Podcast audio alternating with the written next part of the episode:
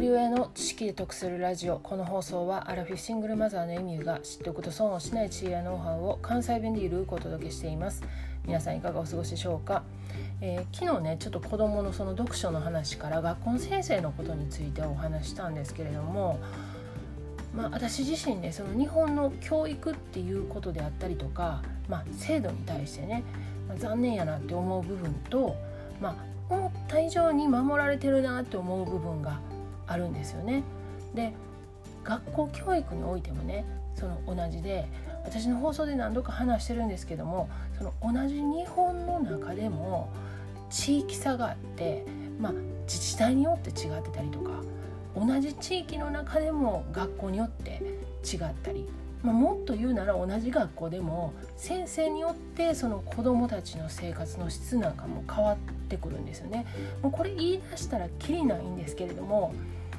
ただね最近のね学校の先生にね素晴らしい先生が多いなって思うようになってきたんですよね。で申し訳ないんですけど、まあ、正直残念な先生もいらっしゃるんですが去年はねちょうどうちの小学校の息子も高校の娘もちょっと残念な先生に当たってしまったんでもう2人とも本当に学校に行きたくないもうその先生が嫌で嫌で仕方がなかったんですけどね今年2人ともすごいいい先生に当たってもうほんと学校に行くのが楽しいって言ってるんですよね。で先生変わっただけでこんな変わるんかなって私自身があんまりその先生でね学校が楽しいとか楽しくないっていうのを感じたことがないんでよく分からなかったんですけども、まあ、確かにねその小学生なんかはやっぱり先生だけでねそのクラスの雰囲気も変わるしやっぱりまだすごい子供やからもう大人の言うこと絶対なんですよね従順やしね。なのでまあ確かにそっか先生ですごい変わるよなって思ったんですよね。でじゃあ高校生の娘はどうやねんって言ったら、まあ、その先生でクラスの雰囲気とかそういうことがどうこうっていうよりも先生対自分だからその一人の人間としてまあ信頼できるかとか、まあ、人としてどうやねんっていうところをやっぱし見てるんですよね。で例えば担任の先生なんかはねもう娘とほとんど年変われへん20代の先生だと思うんですけどももう君たちとね僕はまそんなに年変わらないからすごく気持ちが分かると。で今その思春期やしもう何でもやりたい時やと思うだからやりたいことはもうやれと法に引っかかれへんかったらもう何かあった時先生一緒に頭下げに行ったるから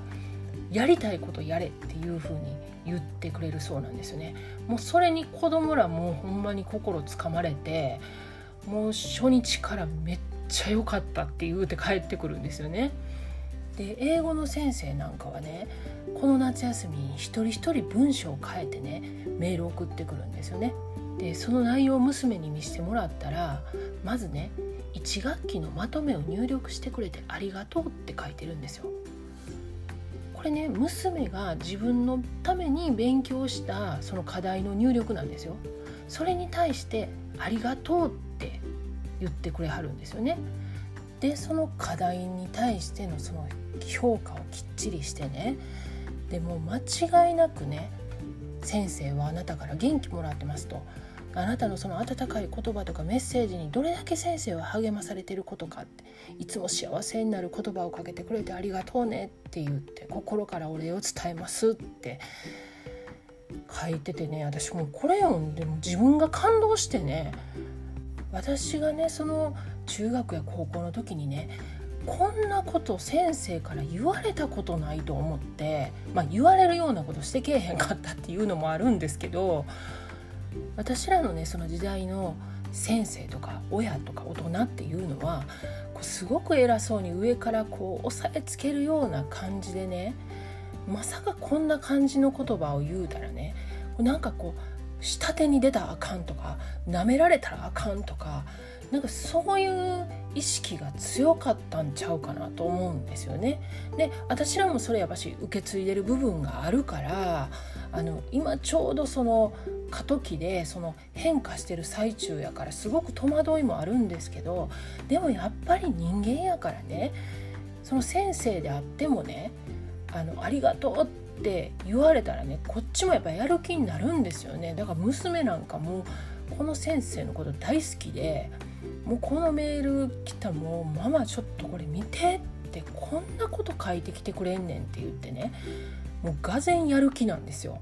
でもちろんこの先生の成績はめっちゃいいんです。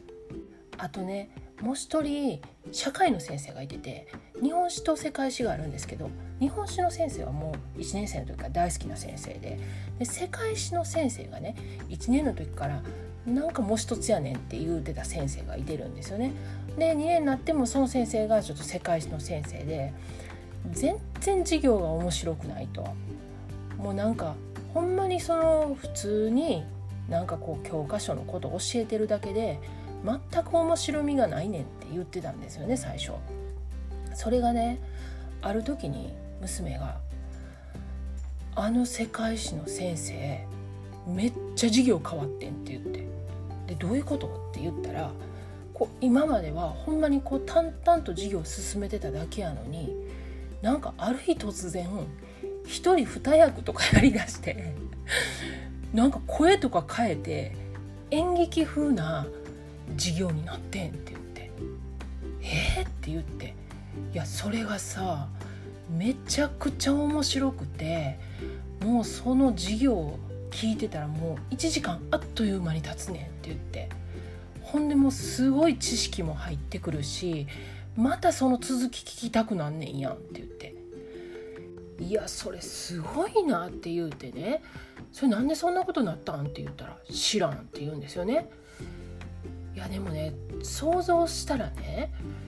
まあもうそんなみんながねその毎回寝てるような授業からね食い入るように見る授業に変化したわけなんですよそれはその先生の中で相当いろんな葛藤があって苦労があって辛い思いもしてね知りませんよ。それ勝手な想像なんですけどでもやっぱりそういう背景をねこう考えるとね私も感動してねいやそれほんと素晴らしいねってその変化がねすごいなと思って。で私たちのその大人目線じゃなくてね子供なんかめちゃくちゃ正直やから子供がそんだけね変わるっていうことは先生よっぽど努力しはったんやなと思ってねで最近ね身近なところでも、まあ、ネット上でもねこういった先生がこう増えてきてるなっていうのをすごく感じてたんで今日はこの話を共有させてもらいました。でこういったね志のある先生たちがどんどん伸びていってほしいしまたそういう風な社会になっていかなあかんしねでその社会を作っていくのはやっぱり私たち一人一人やと思うのでそのためにもこれからもねちょっと学び続けたいと思います。過去回140回でその子を殺しにかかってるやろうという配信をしています。でこの内容はあの娘の学校でねいろいろあった出来事をちょっと話したんですけれども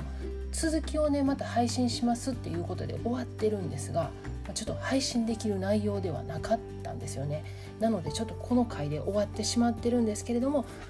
概要欄にリンク貼っておきますので興味があれば聞いてみてください。では最後までお聴きいただきありがとうございました。今日も笑顔で。